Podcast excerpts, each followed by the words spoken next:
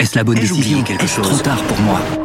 Prenez vos décisions d'investissement avec le soutien de Clarity AI. Gérez votre portefeuille tout en lui assurant une croissance durable grâce à l'association d'une IA puissante et d'une grande expérience de l'industrie. Notre technologie augmente l'efficacité des processus réglementaires, y compris ceux liés à l'article 29 de la loi énergie-climat. Réduisez les risques et atteignez vos objectifs de durabilité en vous basant sur des faits vérifiés et des méthodologies transparentes. Clarity AI, la technologie au service des décisions humaines. Rendez-vous sur clarity.ai et passez à l'action dès aujourd'hui.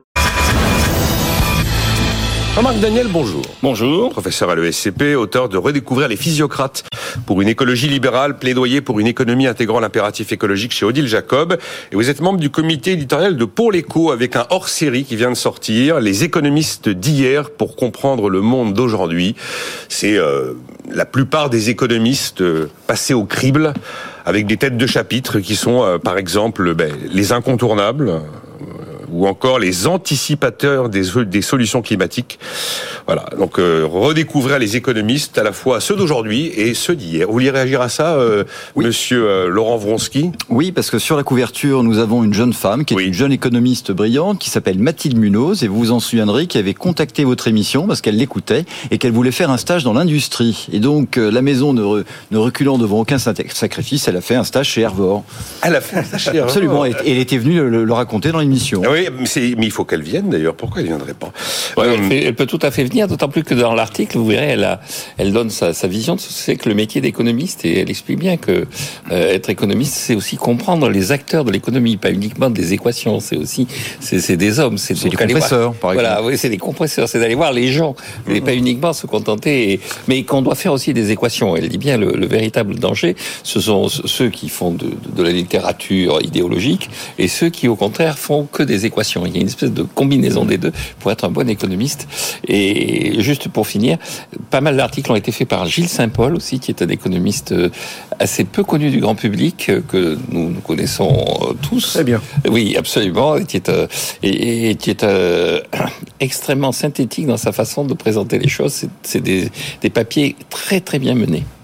Je le dis volontiers, puis c'est pas moi qui les ai écrits. Eh, très bien. Non, mais voilà. une vision de l'économie très structurée, c'est un intellectuel. C'est Xavier Rago. Un intellectuel libéral, et donc très intéressant, et donc c'est une pensée stimulante. C'est Xavier Rago, vous entendez à l'instant. Bonjour Xavier, président de l'OFCE. Vous avez publié Civiliser le capitalisme chez Fayard.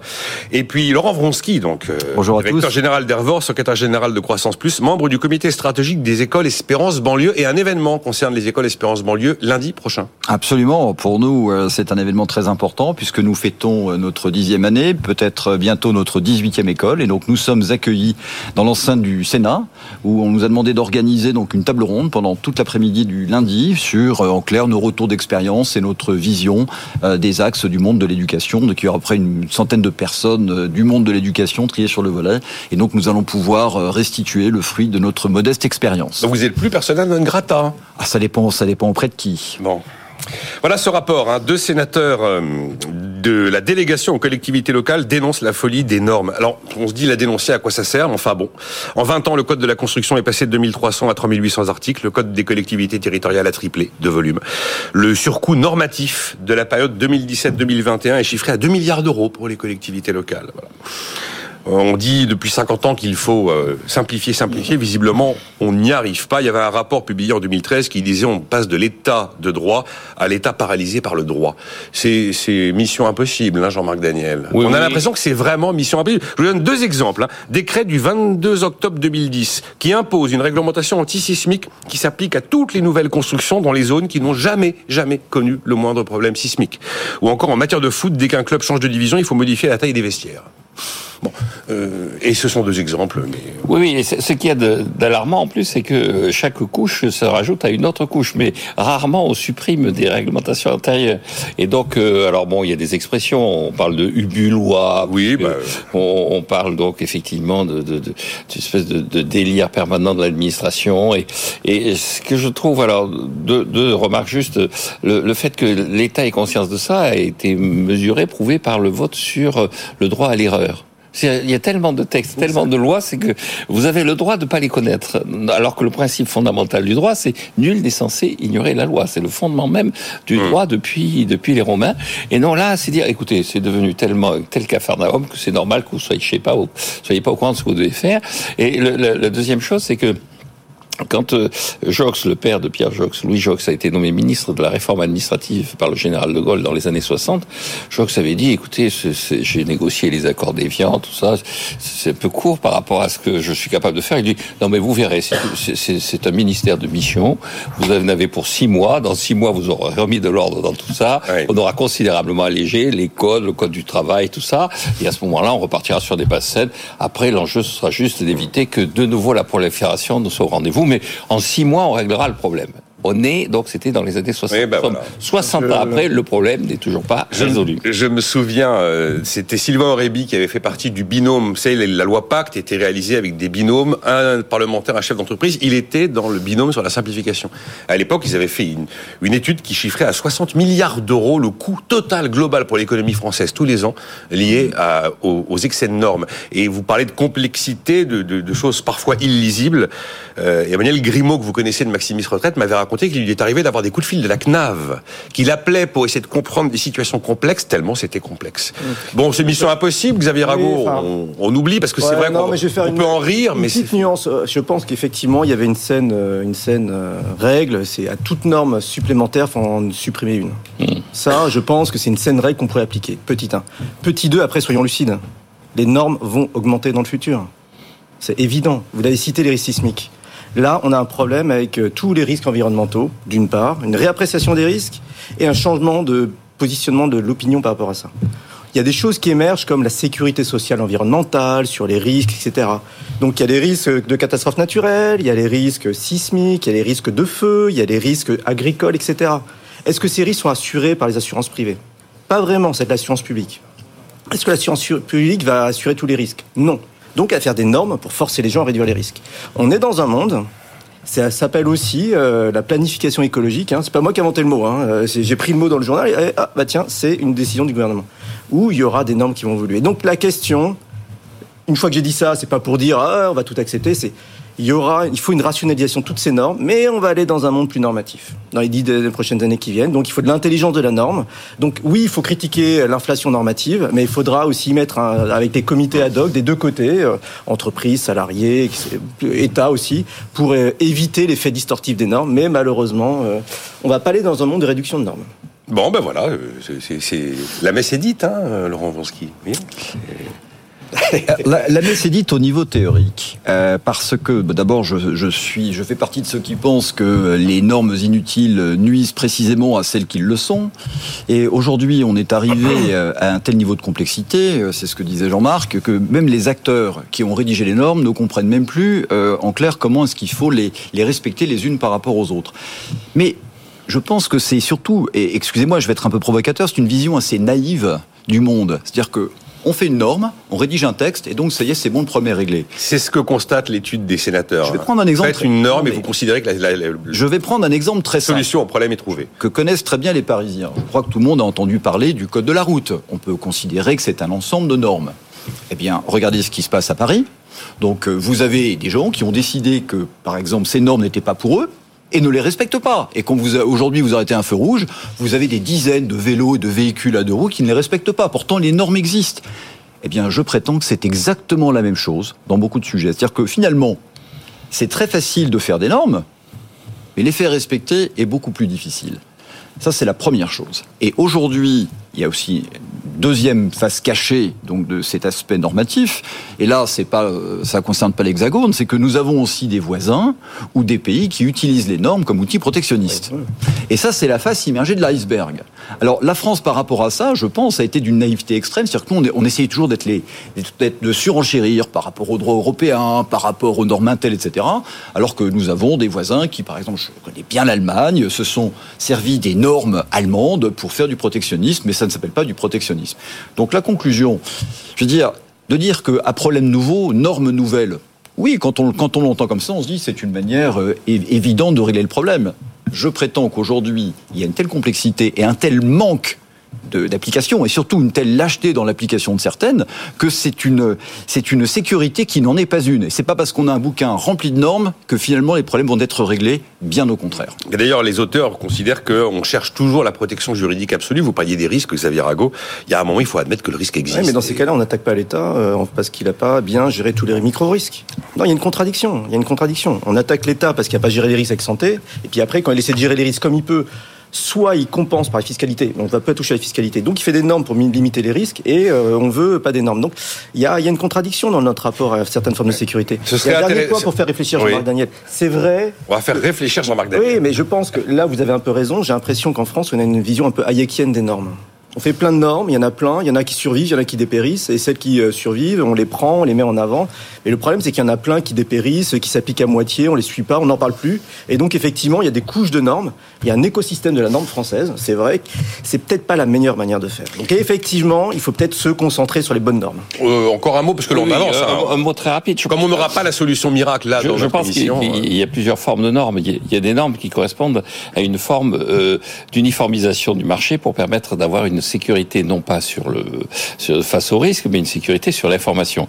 On a parlé du protectionnisme. Tout le monde sait qu'en Espagne, la, la, taille des voies de chemin de fer n'est pas la même que dans le reste de l'Europe, parce que c'était une façon d'avoir un matériel fabriqué exclusivement en Espagne et pas euh, de matériel ferroviaire et pas euh, avoir de la concurrence des autres fabricants des autres pays. Donc là, c'est une norme qui une norme qui va un peu de soi. La, taille des, des, voies de chemin de fer, le voltage du courant qui est distribué, qui est une forme de norme, ça, ça paraît assez logique. Personne ne l'a mise en cause, celle-ci. Non, celle-là, personne ne l'a mise en cause. Ensuite, le deuxième aspect, c'est effectivement répondre aux risques. Mais là où je ne suis pas d'accord avec Xavier, c'est que concrètement, effectivement, il y a des compagnies d'assurance qui sont des compagnies d'assurance qui vont édicter un certain nombre de mmh. règles. On va pouvoir s'assurer. Et des compagnies d'assurance qui sont en situation de concurrence. Si on n'est pas d'accord avec les règles que pose une compagnie d'assurance, on va voir une ben, autre compagnie d'assurance. Elles sont toutes un peu, euh, un peu sèches devant certains nouveaux risques qui apparaissent aujourd'hui. C'est ça la nouvelle. Oui, il y a, sauf que, quand même des risques aujourd'hui où les compagnies d'assurance vous disent on n'est pas tellement tellement armés pour euh, les prendre à notre. Euh, oui, oui, mais, mais chaque individu est conscient de ce risque. Il n'a pas besoin que l'État vienne lui dire ah, écoute, tu vas faire ci comme ça. Chaque individu est on avance. On, on, voit, on voit les maisons construites dans le bord de littoral. Heureusement qu'il y a des lois qui. Enfin, je malheureusement, il y, a, il y a trois choix. Soit la compagnie d'assurance privée. Hein mais il y, a des, il y a des risques qu'elles assurent plus soit la norme, soit la fiscalité pour compenser ex post, on aide à reconstruire la maison, etc. Il y aura les trois qui vont jouer dans nous, tous l'ensemble des risques. C'est toujours merveilleux le monde des normes. Je me souviens à la dîner de Next City qui me disait euh, on m'oblige à construire 100% de toilettes pour handicapés dans les logements étudiants. J'ai rarement vu des logements étudiants où il y a 100% d'handicapés.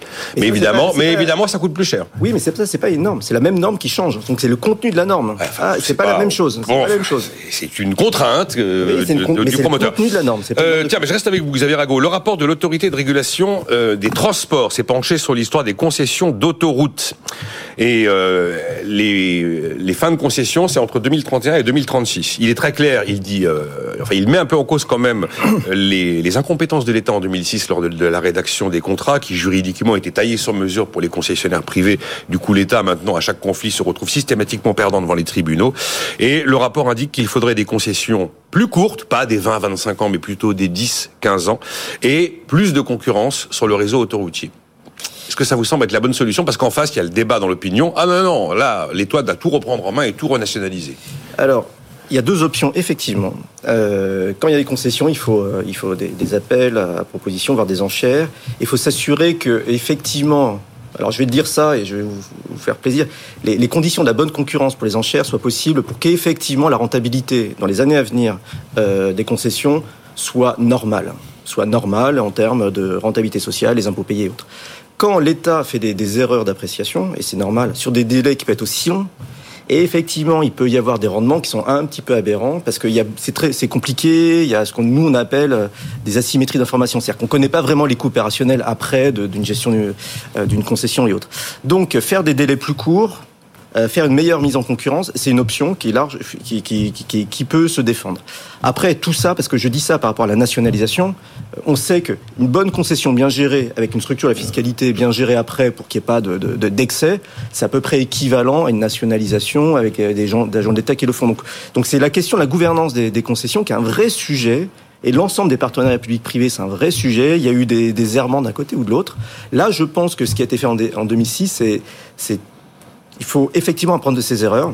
Ça a été fait à la va-vite, hein, en termes juridiques et en termes d'appréciation d'évolution des oui, mais vu les enjeux, parce que les enjeux économiques sont mmh. certains, mais après les enjeux pour nos concitoyens euh, sont quotidiens. Donc, je pense que la visibilité des erreurs de cette nature et le, le, le coût social et politique est assez plus important dans d'autres domaines un peu cachés dans l'économie. Oui. Donc, il faut faire bien mieux. Et si jamais les conditions de la mise en concurrence ne sont pas satisfaites, effectivement, des mesures plus intégrées euh, peuvent être mises en place. Il faut être extrêmement pragmatique. Hein. Là-dessus, il ne faut pas être idéologique. Oui, mais juste. Alors, parmi les propositions, il y aurait notamment découper géographiquement des tronçons, des tronçons plus petits, pas avoir un seul opérateur de Paris à Bordeaux, mais peut-être deux ou trois. Ça fait partie des propositions.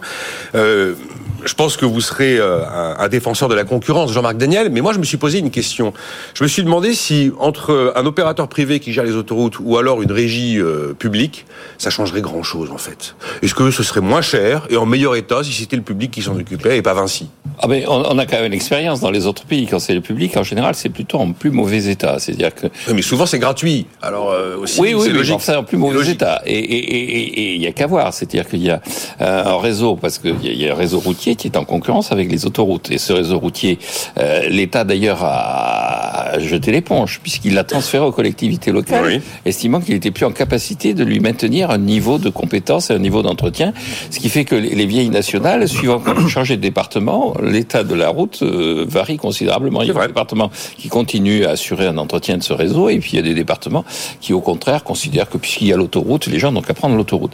Moi, ce qui me frappe dans cette affaire, c'est que donc il y a quand même de la concurrence. Il y a aussi une concurrence euh, sur, sur sur les chemins de fer. Oui. Donc d'un point à un autre, il peut y avoir l'autoroute, la mais, route ou le chemin de fer. Mais il y a une l'autre forme de concurrence, c'est au moment des adjudications. Et donc, euh, ce qui s'est passé en 2006, il y a une chose sur lesquelles, quand vous regardez le, le, le taux d'actualisation, le taux d'intérêt sur lequel a été calculé l'adjudication, avec l'économie de dette il y avait un regard. C'est-à-dire, s'il n'y avait pas eu l'adjudication, on aurait emprunté, on aurait payé tant en intérêt, et donc vous apercevez qu'ils avaient fait leur calcul. À l'époque, on est à 4,5% sur les taux d'intérêt. Ils avaient estimé que les taux d'intérêt avaient plutôt vocation à baisser. On est en 2000 sous, sous, sous Dominique de Villepin, 2006-2007, et donc euh, on avait un taux d'intérêt. Ils avaient retenu un taux le plus favorable possible et le plus à 3%. Or, on n'aura pas été à 3% sur les périodes euh, en question. C'est-à-dire que à partir de 2012-2013, les taux d'intérêt se sont effondrés. Donc, ce calcul, effectivement, s'est révélé inexact. La deuxième chose, c'est alors, c'est toutes les théories des enchères. Là, je vous parle sous contrôle de Xavier. Je le disais tout à l'heure, le nombre de prix Nobel qui ont été attribués sur la théorie des enchères depuis que depuis une soixantaine d'années est, est, assez élevé. Et donc, les tout derniers, c'était en 2020, c'était Milgram et Wilson. Et donc, ils récapitulaient un peu ça. Et donc, il y avait alors ce qui mettre sous le, la, la, malédiction du vainqueur. Ils disent ce qu'il y a d'important, c'est d'avoir des cahiers des charges qui soient très très bien construits pour qu'on ait le maximum d'informations. Parce que si l'entreprise oui, achète trop si elle, si elle veut absolument, elle paie trop cher. Après, elle va passer son temps à chicaner. C'est-à-dire, vous allez avoir, une fois qu'elle aurait récupéré la concession, si elle estime qu'elle a payé trop cher, elle va... Et si en revanche, vous avez des systèmes dans lesquels finalement l'entreprise ne paie pas assez cher, elle va dégager effectivement des bénéfices et vous allez avoir une, une espèce de, de, de, de contestation politique de la façon dont ça s'est passé. Donc le véritable enjeu, c'est de trouver le bon prix. Et bon, on la, voit que la... c'est un sujet qui est technique, oui, mais et pas voilà. un sujet d'émotion. Bon, on, va, on doit marquer une pause. Xavier Rago. Bah, après, bon, alors, je donnerai ma solution. Bon, je ferai réagir aussi euh, euh, Jean, euh, Laurent Vronsky, euh, parce que c'est un sujet qui est quand même, voilà, il est très passionnel celui-là. Il c'est resté comme. Nationalisons une autoroute pour voir. Pour voir. Ouais. il y en a encore qui sont publics. Ouais, bah, des, des, des, petits bouts. Des petits bouts. Une vraie autoroute de A à Z. Et ouais. mettons en concurrence le public et on verra que le public c'est bien aussi gérer les autoroutes. Et on aura la démonstration que parfois les, les, les mises en enchères. Prenez l'exemple de l'eau. Quand vous ouvrez votre robinet, je défie quiconque de me dire s'il sait si c'est de l'eau d'origine euh, opérateur privé ou opérateur public. Il a de l'eau. Euh, elle n'est pas si chère que ça. Et il y a pas mal de collectivités qui avaient choisi la solution euh, de la concession privée et qui finalement sont revenues à des régies publiques voilà, j'aime beaucoup la concurrence. Est-ce qu'elle est la même partout? Est-ce qu'elle s'épanouit de la même manière dans tous les domaines? On va pas avoir trois opérateurs sur la même autoroute, sur le même tronçon. Ça, c'est certain. Alors que c'est possible sur des rails.